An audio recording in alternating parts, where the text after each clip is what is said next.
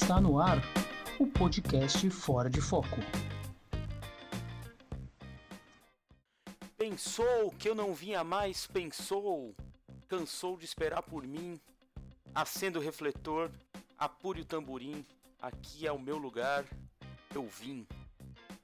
É com essas palavras de Chico Buarque de Holanda, que até quando está puto com você, você fica feliz, né? Porque ele fica puto com palavras lindas. Que o podcast Fora de Foco está de volta para a sua 17 edição. Meu nome é Bruno Pavan e dessa vez eu bati um papo com os pesquisadores Vitor Piaia e Raul Nunes, da Universidade Estadual do Rio de Janeiro, a UERJ, sobre um artigo que eles escreveram na semana passada, muito bom, sobre o candidato Jair Bolsonaro, sua presença nos programas de auditório nos últimos anos, como isso moldou a sua candidatura e os seus apoiadores. Antes de ir para a entrevista, um recado, recadinho rápido, plano rápido. O podcast tá em um monte de plataformas novas, então você pode escutar aí o Fora de Foco em vários, várias plataformas. É, a Anchor, no Google Podcasts, no Spotify, no Breaker, no Pocket Casts, no, na Radio Public e no Stitcher. Então está mais fácil espalhar a nossa palavra por aí para amigos, amigas, inimigos e qualquer um. Bom, sem mais delongas, vamos logo para a entrevista.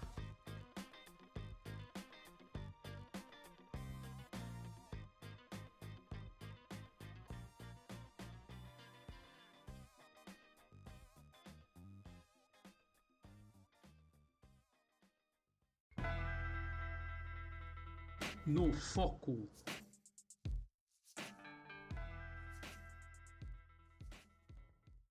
Primeiro eu queria que vocês se apresentassem assim, cara, se vocês se vocês quiserem falar sobre um pouco sobre cada um, é, sobre sobre vocês, o que, que vocês pesquisam e tal, como que chegaram nesse tema de do, do, do artigo, né, sobre sobre o, o, o Bolsonaro. Uhum. Começa aí. É, então, eu sou o Raul, Raul Nunes, eu sou doutorando em Sociologia no IESP, que é o Instituto de Estudos Sociais e Políticos da UERJ. É, e eu estudo desde o mestrado cyberativismo. No mestrado eu estudei construção de identidade coletiva no cyberativismo, num site específico, que é o transfeminismo.com. E no doutorado eu vou fazer um panorama histórico do cyberativismo do Brasil. Então, eu não estudo exatamente isso, assim, mas eu estudo comunicação e política de alguma maneira. É, eu sou o Vitor, é, Vitor Piaia, estou fazendo doutorado também no IESP, junto com o Raul, em Sociologia, e eu estudo os efeitos políticos de transformações na, na, nas interações e na sociabilidade cotidiana. Né? Então, hum. uh, o efeito político, por exemplo, das pessoas participarem mais de grupos de WhatsApp, a circulação de notícias, é, esse tipo de coisa, né? Tentando projetar é, quais são as consequências né, políticas dessa, dessa transformação uh, na forma como a gente se comunica uh, no dia a dia. Legal, cara, legal. E como que vocês chegaram nesse nesse nesse assunto assim, nesse artigo? Como que vocês viram essa essa construção é, midiática do, do, do Bolsonaro para escrever esse artigo para o site? Então, é, na verdade, as coisas aconteceram um pouco rápido, né? Assim, a gente encontrou uh, um tweet, assim, é, de, um, de, um, de um usuário da, da, internet, citando rapidamente, assim, Bolsonaro vai muito super pop. E aí deu estalo na gente, né? E a gente começou a fazer um levantamento de quantas vezes ele se, uh, ele se, ele foi convidado para esse tipo de programa. E, na verdade, foi um pouco surpreendente, porque apesar da gente achar que ele tinha é, uma grande participação, é realmente muito uh, extraordinária assim, é, é, a quantidade de participações dele é, nesses programas, sobretudo em comparação com outros candidatos. Né? Que, algo que é discutido né, na, na, na comunicação política é a dificuldade que os parlamentares têm de se comunicar né, com a população, eles dispõem de pouco espaço né, para se comunicar com os eleitores. E, na verdade, o que acabou acontecendo, o que a gente acabou descobrindo, né, é que ele uh, ocupou um espaço enorme, né, em TV aberta, em horário nobre, né, é, discorrendo sobre temas políticos, né, ainda que nessa interface com o entretenimento. É, e, na verdade, a gente ouvia muito falar do, do CQC, quer dizer, as pessoas sempre culpam muito o CQC, né, por essa sim, sim. visibilidade que ele ganhou. Uhum. Aquela entrevista dele em que ele responde questões das pessoas e uma das pessoas é a Preta Gil, em que ele fala que é, o filho dele não se relacionaria com a negra porque ele teve uma boa educação. Aí depois ele fala que ele entendeu errado a pergunta e tudo mais, mas isso gera uma repercussão muito grande é, e, é, e, as pessoas costumavam muito é, atentar para isso só, né, para o CQC. E o que a gente conseguiu encontrar foi isso, uma quantidade muito grande de presença dele nos outros programas, principalmente no Super Pop, que assim, mais de 10 vezes no Super Pop. A gente encontrou 11 vezes em que ele foi no Super Pop. Em 2016, inclusive, acho que ele foi três vezes no programa. Assim, é um, é um número bastante elevado. E vocês apontam também no, no texto, né, que, é, por exemplo, quando o, a, a, a, tanto a ex-presidenta Dilma quanto o, o, o José Serra foram no, no Super Pop, eu acho que, se não me engano, vocês falaram que é uma, foi uma, uma, uma, um formato um pouco diferente, né, um pouco mais sério, até meio chato. Como que vocês é, é, é, é veem isso? Assim, a participação do Bolsonaro é sempre é, tem, tem muito a coisa do entretenimento, né? É, então, no Super Pop, principalmente, dá para ver uma clara diferença assim entre as participações. É, a Dilma, o Serra e foram enquanto eram é, a Dilma ministra, né? O Serra enquanto era governador de São Paulo uhum. e o, o Collor também foi. Ele era senador, ex-presidente. É, e todos eles, eles têm um outro tom, assim, porque a, a Luciana pergunta mais da ou da vida deles, no caso a Dilma perguntou muito da vida dela, e, e no caso do, do Serra e do, do. No caso do Serra, perguntou muito da gestão, e no caso do Collor, perguntou muito sobre o impeachment, assim, o que, que ele achava, que, como tinha sido, mas tinha um tom mais sério, de alguma maneira. Ainda uhum. que fosse mais leve, né, seu caráter super forte.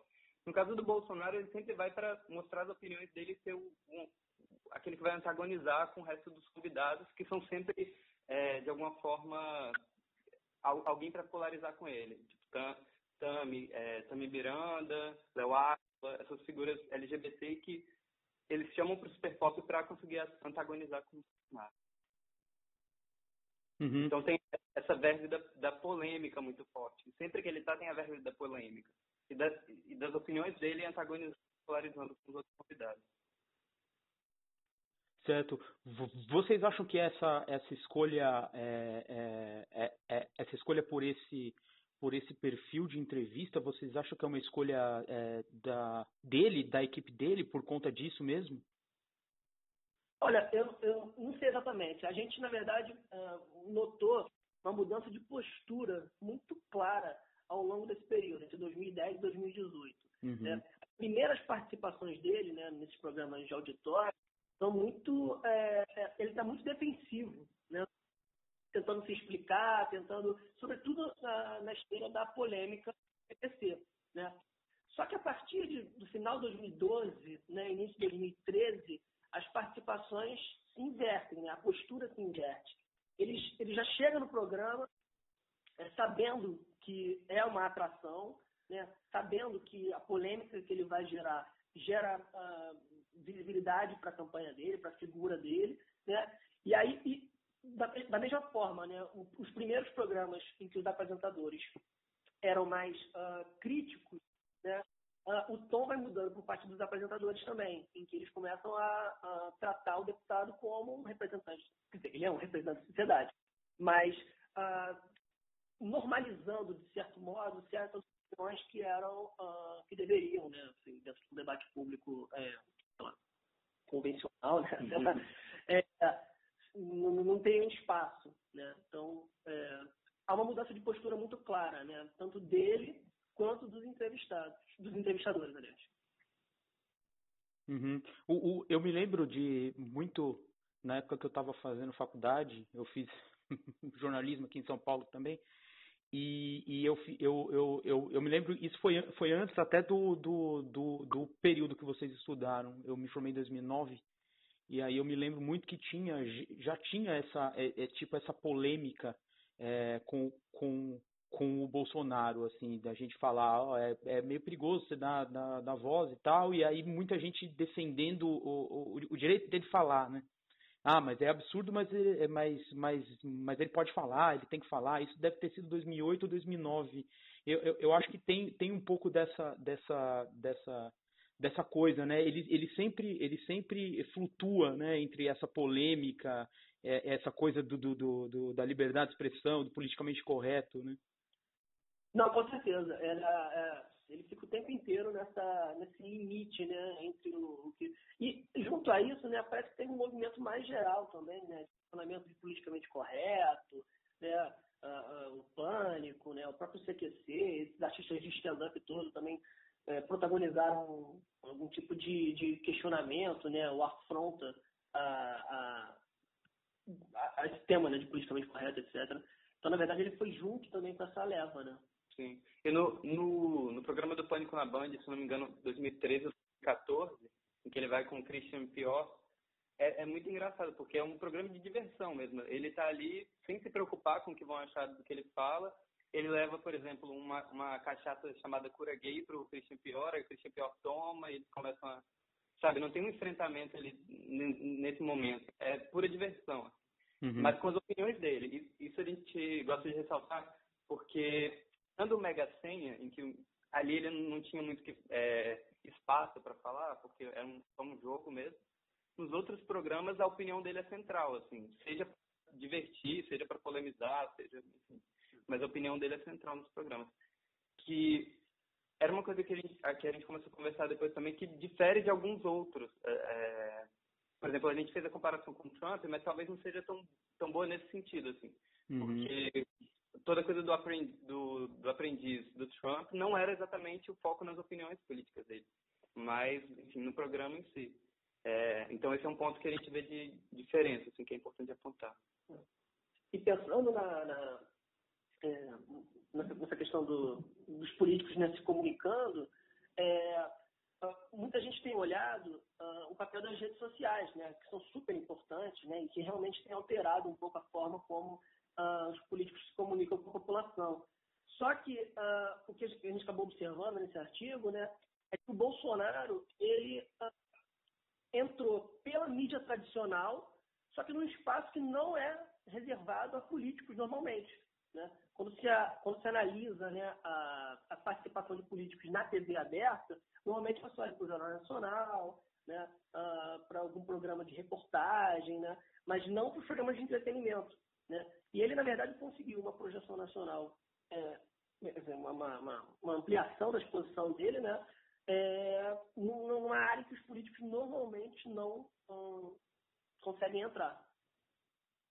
Uhum. O, o, só para eu, eu, ia colocar essa pergunta um pouco mais para frente, mas como você apontou, é, como que vocês veem isso? É, a gente está na, na, campanha oficial, né? Começar e o Bolsonaro vai ter muito pouco tempo de TV, mas ele já ganhou uma capilaridade, né? Para usar a palavra é, da moda nas redes sociais. É, como que vocês acham que ele, que ele fez essa migração do, do, do, do tradicional, que é os, foram os programas de auditórios, para essa para essa questão da rede social dele ser um dos mais fortes hoje presentes nas redes? Eu acho que tem uma coisa que é dinâmica, é, que às vezes as pessoas não olham para isso também, e as, os tipos de mídia, né? Quer dizer, de compartilhar coisas que ele falava na televisão e no plenário também, é, na internet. Você vai no YouTube e você acha tudo o que ele falou ao longo da vida na, na, na televisão ou na TV câmera, enfim. É, isso é importante, porque vai consolidando é, a imagem de alguém que tem posições fortes sobre, sobre o assunto, né? É, e as pessoas vão passando a olhar mais para ele. E eu acho que principalmente depois de, quer dizer, tem algumas coisas. É, a virar, é, essa passagem de 2010 para 2014 é importante, porque ele, é, em questão de votação, ele quadruplica uh, o número de votos. Uhum. Ele vai de cerca de 100 mil, de 90 a 120 mil, para 464 mil, que é muita coisa. É... E aí depois tem toda a questão do impeachment, né? todos os processos pelo impeachment, que ele vai se tornando uma figura central também depois, de, depois da eleição da Dilma. Quer dizer, tem a figura do Aécio, que é importante para mobilizar, mas ele também estava sempre nos trios, principalmente os trios que tinham mais a ver com intervenção militar. É, então ele vai se tornando também essa voz mais, mais forte depois de 2014. É, e é importante também né, dizer que a, é, a hora que o fenômeno explode, né, na verdade ele não vem do nada. Né? É uma construção silenciosa que vai acontecendo ao longo do tempo. Né? Primeiro, a primeira transformação fundamental é transformar a figura dele né, numa figura nacional, né? e é isso que, nosso, que, que o trabalho que a gente é, apresentou tem como principal argumento. Né? A projeção nacional, a gente não está querendo falar do voto especificamente, uhum. tem elementos para explicar por que, que as pessoas votam nele. Né? O que a gente tentou mostrar ali foi como ele se tornou essa figura de projeção nacional. Ah, e aí, junto a isso, né, isso que o Raul falou sobre a dinâmica de, de alimentação né, entre as redes sociais, a, a, a, programação da TV, né, que vão trocando e vai se fortalecendo. Né? Hoje, é, o cenário que a gente tem é ele muito capitalizado, né, muito é, forte nas redes sociais, com pouco espaço na mídia, e, na verdade, isso não muda muito, né, porque a mídia de campanha, ele nunca teve muito espaço mesmo. Uhum. Né? Mas uh, essa nova forma de, de, de, de, se comunicar né, pelas redes sociais, correios do WhatsApp, etc., de certa forma, é, assim, é algo que precisa ser mais, é, é mais bem estudado, né? Mas é, eu acho que está relacionado também com esse processo que a gente escreveu no artigo, né? Assim, de projeção da imagem e criação de material, né? Uhum. Esse é um ponto importante também, né? É, tem que ter conteúdo para circular. Né? Claro. Né? Então, quando ele vai na TV e produz 20 memes, né, é, esse material vai girando e vai colocando ele em situações uh, cada vez mais expostas. É, agora, só uma ponderação também sobre isso das redes sociais, porque ele tem uma, um alcance muito grande, mas com essa é, liberação né, para fazer propaganda paga no Facebook é, no período eleitoral, isso pode dar uma matizada de alguma maneira. Quer dizer, porque ele não vai ser a única voz compartilhada ali. Uhum. Os outros políticos é, vão poder também fazer, enfim, vão poder também não, porque ele não, não faz exatamente isso. Mas eles vão ter é, essa abertura para fazer postos pagos. E diferente do horário eleitoral, que tem uma limitação ali do tempo e do, e do dos recursos também, na, na campanha no Facebook, isso é um pouco diferente, assim. Porque quem tiver mais dinheiro vai provavelmente vai aparecer mais, ou vai tentar aparecer mais, né? Vai poder pagar mais posts no Facebook, aumentar o alcance. Então, essa é uma questão que está em aberto, assim, para a gente ver como vai funcionar isso. Porque tem, enfim, um alcance dele que é mais ou menos natural, natural a partir dessa construção que já foi feita, e tem um outro alcance que vai ser meio que artificial a partir do, dos postes pagos. Né? O Bolsonaro, eu acho que qualquer.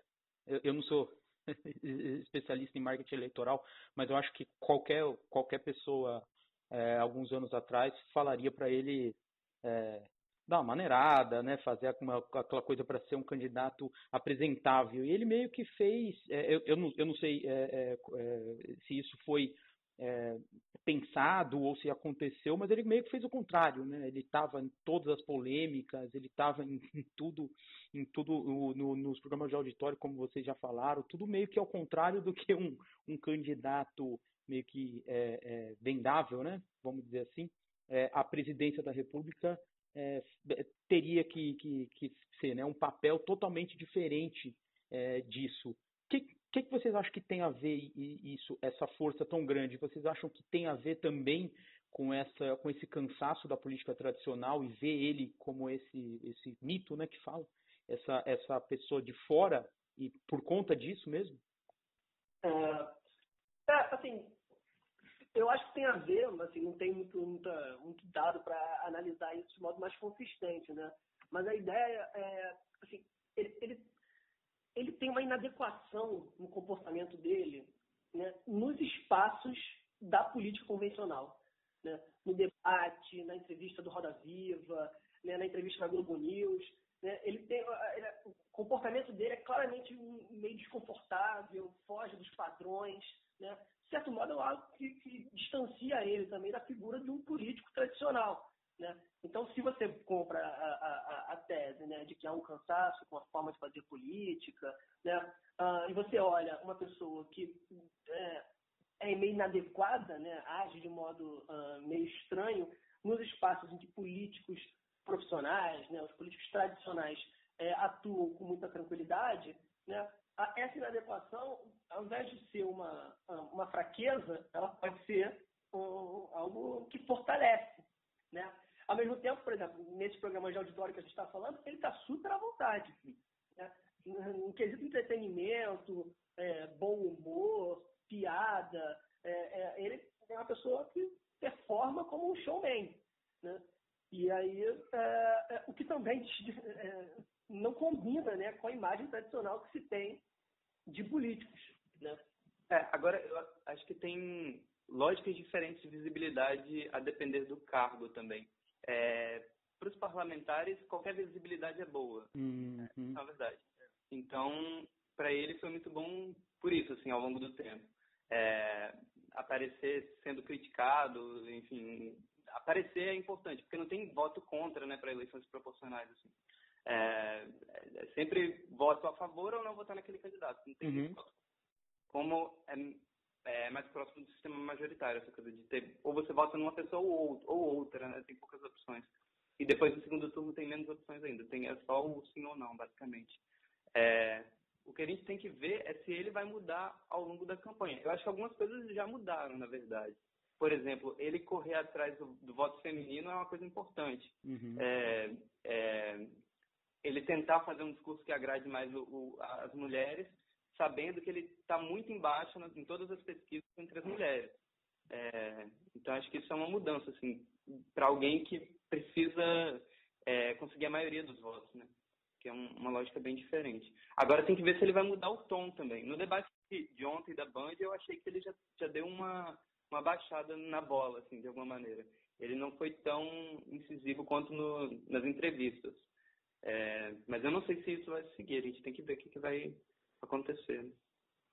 É, a coisa do, do ser incisível, eu assisti uma parte do, do, do, do debate de ontem, eu acho que esse papel acabou ficando com o, o, o deputado Cabo da Ciolo, né, que ele foi um que fez um discurso um pouco mais extremado, um pouco não, né, totalmente extremado e tal, e o, o, o, o próprio Bolsonaro no debate ficou um pouco ofuscado, né, por conta disso, talvez. É, é porque tem esse debate na ciência política, que ele vai ser posto à prova agora, nesse momento de crise, que é de que os eleitores buscam estabilidade, né, de alguma maneira. Buscam uhum. segurança. É, por exemplo, o Lula teve muito problema para conseguir é, construir a imagem dele enquanto presidente ou presidenciável, porque as pessoas não. É, porque, na verdade, atacavam ele por ser analfabeto, por ser incapaz, por não conseguir gerir as coisas, por ser um candidato que ia brigar com o mercado, enfim. Então ele teve que construir essa imagem de estabilidade, mas era outro período, né? Agora a gente está no período de crise e aí são duas questões. Será que ele tem que ir para um tentar é, se tornar mais esse cara da estabilidade ou ele tem que continuar nessa, é, nesse caminho do, do da antipolítica, né? do antissistema? Isso vai ser posto à prova nessas eleições. Assim, tem muita coisa que a gente vai entender melhor nessas eleições, eu acho. Acho que no, no, no, no artigo de vocês, vocês também colocam, e acho que é uma, uma, um ponto interessante, é, das idas dele, que vocês até citaram uma vez a ida dele no, no, no programa Pânico, né? Mas que o programa Pânico ele fez tipo um, uma, um, um, personagem, né? Do, do, do é, é, caricaturizando, né? O, o, o candidato. É, como que vocês veem isso? É, é, como que vocês viram essa coisa do, do, do, do personagem? Vocês acham que o, o, o Bolsonaro, por conta disso, é, ele, ele já, ele já se, se, se, se, se posiciona talvez como um personagem e talvez esse personagem de humor talvez não tenha feito tanto mal assim, a gente já via, né? Antigamente a gente via imitações, a gente sempre viu imitações de presidentes e tal, mas o, o, o dele me parece uma, uma, uma, uma imitação até, até um pouco né, é, elogiosa, né? Por ele ser aquilo, porque ele realmente é aquilo, né? Ele realmente fala aquilo. Como que vocês veem essa, como que vocês viram essa essa essa questão? É, esse personagem, né, que poderia ser algo prejudicial à imagem dele, uh, na verdade, foi exatamente o que você falou. Ele imitava exatamente a dinâmica que o Bolsonaro uh, estabelecia na interação com o povo, com programas de audiência, com situações inusitadas. Né? Então, se estava dando certo com a própria figura, uh, com o Bolsonaro sendo o personagem principal, né? quando tem um personagem imitando ele, fazendo as mesmas situações, na verdade o efeito acaba sendo semelhante. Né? Normalmente, o humor uh, se apropria de colocar pessoas em situações hipotéticas de desconforto né? Assim, é, sei lá, colocar é, é, sei lá, um político numa situação em que ele jamais estaria submetido. Né? E é engraçado exatamente pela inadequação que está colocada ali. Né? A, a, grande verdade é que esse quadro, né, o Mitadas do Bolsonaro, né, uh, ele uh, colocava o Bolsonaro em situações que se assemelhavam muito às situações em que ele mesmo se colocava. Uh, então, em certa medida, né, foi isso que você estava falando é, em vez de prejudicar, né, é, expôs cada vez mais a imagem dele. É difícil dizer, é, é enfim, fazer é, relações de causalidade, mas foi exatamente isso. O quadro foi em 2017 ou 2016. Eu estou sem coisa aqui agora, mas é, é exatamente o crescimento uh, mais significativo dele uh, nas pesquisas de intenção de voto. Uhum. Né?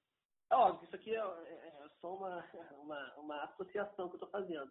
Mas acho que no final, é no final de 2015 que ele uh, aparece pela primeira vez com 4% das pesquisas de voto. Né? E ao longo de 2016, uh, ah, ele, ele vai uh, é, explode. Né? É, ao longo de 2016 é que esse, esse, crescimento dele é, fica mais significativo, que é exatamente o período que o quadro está acontecendo. Sim, sim, é que você está até a ponto aqui no texto, eu estou com ele aberto aqui, que no, no final de 2016 o, o, o, Bolsonaro estava com média de 6% dos votos e ele chega no final de 2017 a 20%. É isso, é isso.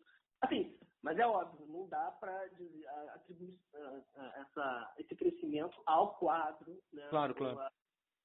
O, tem, tem uma, uma, uma outra questão também que vocês colocam no texto, é, que, que é, geralmente essa, essa vida deles ao, ao, ao, aos programas, por mais que é, ele foi lá para dar a opinião dele, ele como, como né, dando opinião não como candidato a nada, né, como é, muitas vezes ele, ele era confrontado até pelos apresentadores, né? Então vocês até apontaram a Luciana Gimenez que ela, ela discordava e ela deixava claro a, a, posição dela ali. Eu acho que até no, no próprio CQC o Marcelo Tasso se posicionava várias vezes contra é, esse, esse, a posição né, do, do, do, do, deputado. Por que, que isso talvez não, não, não tenha é, essa, esse confronto não tenha prejudicado é, a imagem dele? Eu acho que tem posturas diferentes. Por exemplo, no CQC, o Marcelo Tais sempre que falava depois, falava contra, mas ele já falava depois que é, tinha passado o quadro, né? Porque, enfim, nunca era ele ao vivo lá no palco do programa, era sempre algum repórter que tinha gravado com ele. E os repórteres, em geral, eram mais licenciosos, assim, em relação ao que ele falava. Brincavam, faziam piadas. É, se eu não me engano, o Gentili... É, foi o Gentili que foi entrevistar ele depois da, da polêmica, né? Da, de dois, é, da primeira entrevista. É, então, era depois. No caso da, da Luciana Jimenez, ela era ela era contra o que ele falava, ela falava contra, mas sempre de uma forma muito na brincadeira, assim. Então, quer dizer, ah, eu, é, o que você está falando não é errado, mas você pode falar porque algumas pessoas podem pensar isso mesmo, é normal pensar isso. Enfim, é, então ela tinha a posição dela, demarcava, não de maneira muito incisiva, mas demarcava, ao mesmo tempo chamava os convidados ali LGBT que demarcavam também, mas não tinham interesse em confrontar é, de forma mais séria assim as perspectivas. É, e aí tem, por exemplo, no programa do Ratinho já é completamente diferente, porque o Ratinho pende muito mais para as opiniões dele hum. do que para opinião do, do Tony Reis, que é um militante LGBT. É, então tem essas diferenças é. também. Essa, essa, essa, é uma coisa interessante aqui. Esse ponto que você colocou é, é bom mesmo para ser pensado, porque é, os maiores confrontos talvez sejam exatamente no Super Pop, né, que é um programa que uh, traz é, militantes LGBT, né, comandado por uma mulher. Né. Os programas, é, o programa do Datena, o programa do Ratinho, Raul Gil, tem um programa, o Ok Pessoal, que é do Otávio Mesquita. Uhum. Né, são programas de que o confronto ele é, é, ele é muito pequeno, né? É muita, muita camaradagem, muita é, é, é, muito entendimento, né? Concordância. Concordância, né? Até, olha, até, até acho que você é, é um pouco é, agressivo, né? É, mas, mas assim, eu entendo que você tem ponto, né? Hum. A sua crítica faz algum sentido, apesar da sua postura ser extremada. Né? Então, assim, é, é, engraçado, né? Porque o Superpop foi o que mais é, utilizou disso, mas tem sido também o espaço em que mais ele foi confrontado. É, agora, é porque esses confrontos no, no Super Pop, eles eles vão junto com outras coisas. Por exemplo, ele falava alguma coisa que os militantes LGBT ou a Luciana de Mendes gostavam, aí eles falavam assim, ah, mas como foi sua iniciação sexual? Não foi com algum menino, não sei o que lá? Aí Bolsonaro respondia, não, foi com a galinha ou com, sei lá, algum animal. E aí todo uhum. mundo ria. E aí tinha coisas, enfim, é, o programa da Luísa Marilac, que ela falava, por exemplo, ah, eu apanhei muito, mas depois eu fui lá e fiz sexo oral no pastor, por exemplo. Então era tudo, assim, é, não, não, tinha nenhum tom de seriedade. Era, esses confrontos também não tinham um tom de seriedade. É, não sei se tudo tem que ser sério também, mas acabava que ficava tudo num, numa grande gritaria, algazarra ali, risadas, palmas, vaias, que é essa lógica do entretenimento, na verdade, da diversão, né? Que é o que a gente tenta apontar. Claro, claro. O, o a gente, é, é, mas já encaminhando para o fim. É, agora a gente, a gente tem uma mudança né, de, de, de, dessas entrevistas. Acho que vocês até já, já, já, já apontaram algumas coisas é, da questão de que agora ele é um candidato a presidente né, é, é registrado e tudo mais, com quase 20% aí dos votos mais ou menos, e que agora ele tem que ele, ele, ele está presente nos debates e nas, e nas entrevistas, né, nas sabatinas, no estilo do Roda Viva e da Globo News. Muita gente achava que quando isso começasse a acontecer e o pessoal ouvisse de fato o que ele tinha a dizer, o pessoal ia meio que desembarcar né, da, da, da, candidatura dele. É, pelo menos na, na, na, minha visão e algumas análises que eu estou vendo, ele, ele, ele vai, ele continua indo bem quando ele, ele quando os, os, os jornalistas tentam ir para a área dele, né? Como falar sobre a ditadura militar e tudo mais. É, ele, ele continua indo bem nisso, sim. Acho que também porque, porque ele fala essas coisas há muito tempo, então o pessoal já já, já tá, né? Isso não é mais estranho é, é, para pro, pro, pro eleitorado do Bolsonaro ouvir essas, essas questões. Mas é, também algumas pessoas viram uma dificuldade maior nele quando ele foi, ele foi confrontado com perguntas mais objetivas, como, por exemplo, propostas de, de, de governo. Como que você como que vocês acham que que ele é, é, ele vai ele vai é, passar por esse por esse por esse período? É algo diferente para ele? É, então tem uma, uma, primeira um primeiro fenômeno mais geral, né, que é o encurtamento do período é, de propaganda eleitoral, né?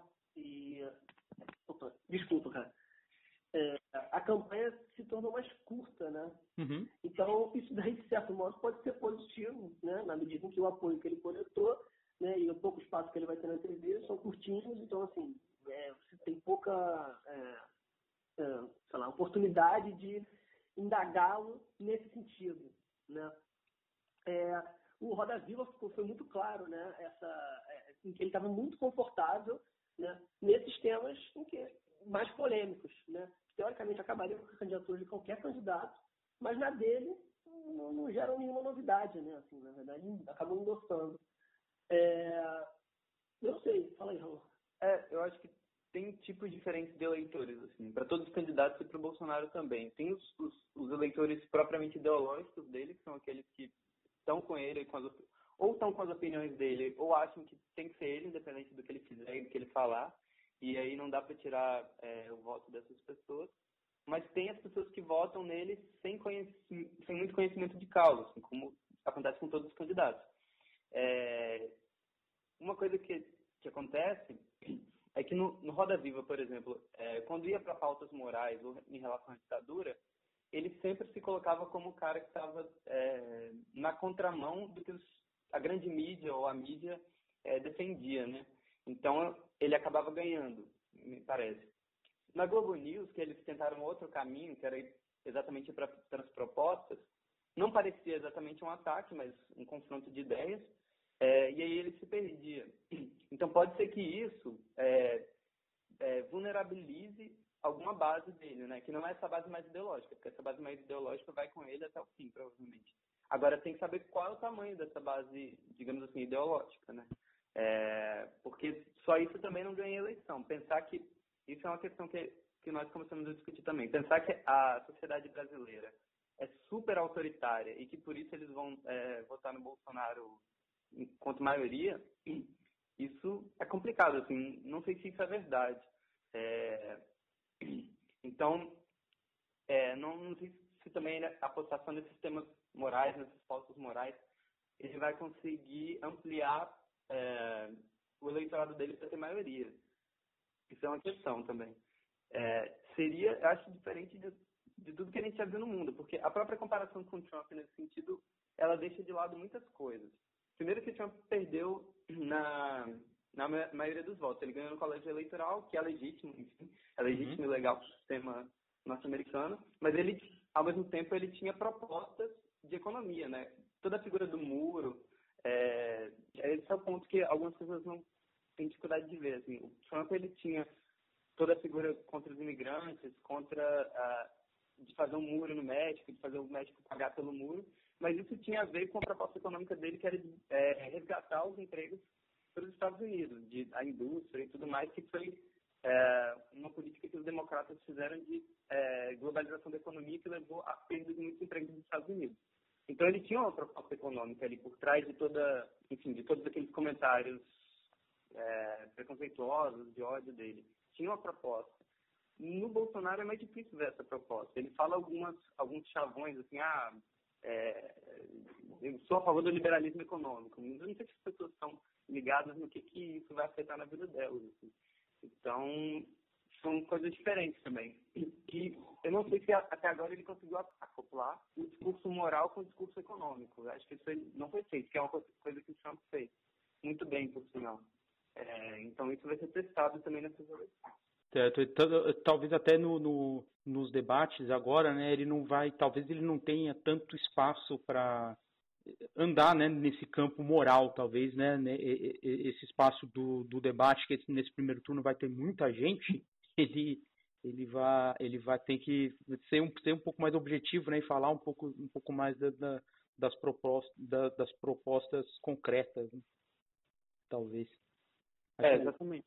O que a gente tem visto pelo debate de ontem, o que eu acho que é a tendência mesmo, é que ele seja perguntado mais sobre sobre a, história, a, a trajetória dele na política, né? Enfim, apontar contradições, apontar a questão de assessores, a questão da, do patrimônio, de ter filhos na política. E construir uma imagem libada, né? Exatamente.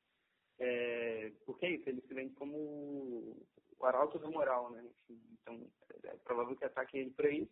E pela questão das, das propostas, porque é uma forma de atacar a imagem de estabilidade, ou do gestor, ou de alguém que vai conseguir comandar o país.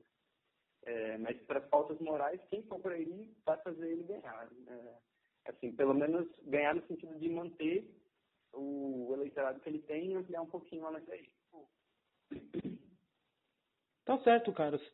Pô, eu acho que eu, eu gostei muito da entrevista. Eu acho que para mim tá, para mim tá tranquilo. Teria alguma coisa que vocês queriam reforçar? sobre, sobre o trabalho de vocês. Pode, pode ficar à vontade, hein? Não, tranquilo, foi, foi tranquilo. Foi, foi bom aí, tranquilo? Tranquilo, cara. Foi muito bom. Tudo que, eu, tudo que eu planejei aqui, eu perguntei. ah, beleza, então. Tá qualquer, qualquer coisa, avisa que a gente responde de novo. Tranquilo, então, viu? Obrigado, viu? Falou. E abraço. Obrigado. parabéns pelo artigo aí, bem legal. Valeu, obrigado, valeu. Abraço. Fim de papo.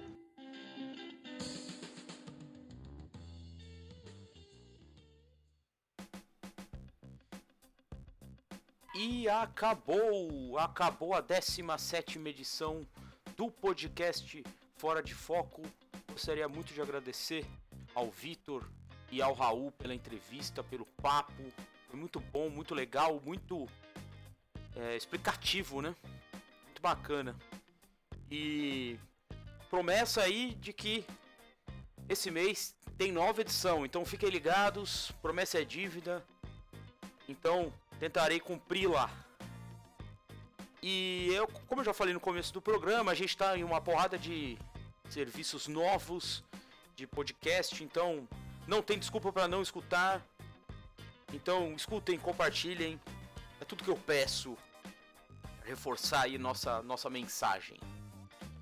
Sem mais nada a dizer, a não ser muito obrigado e tchau.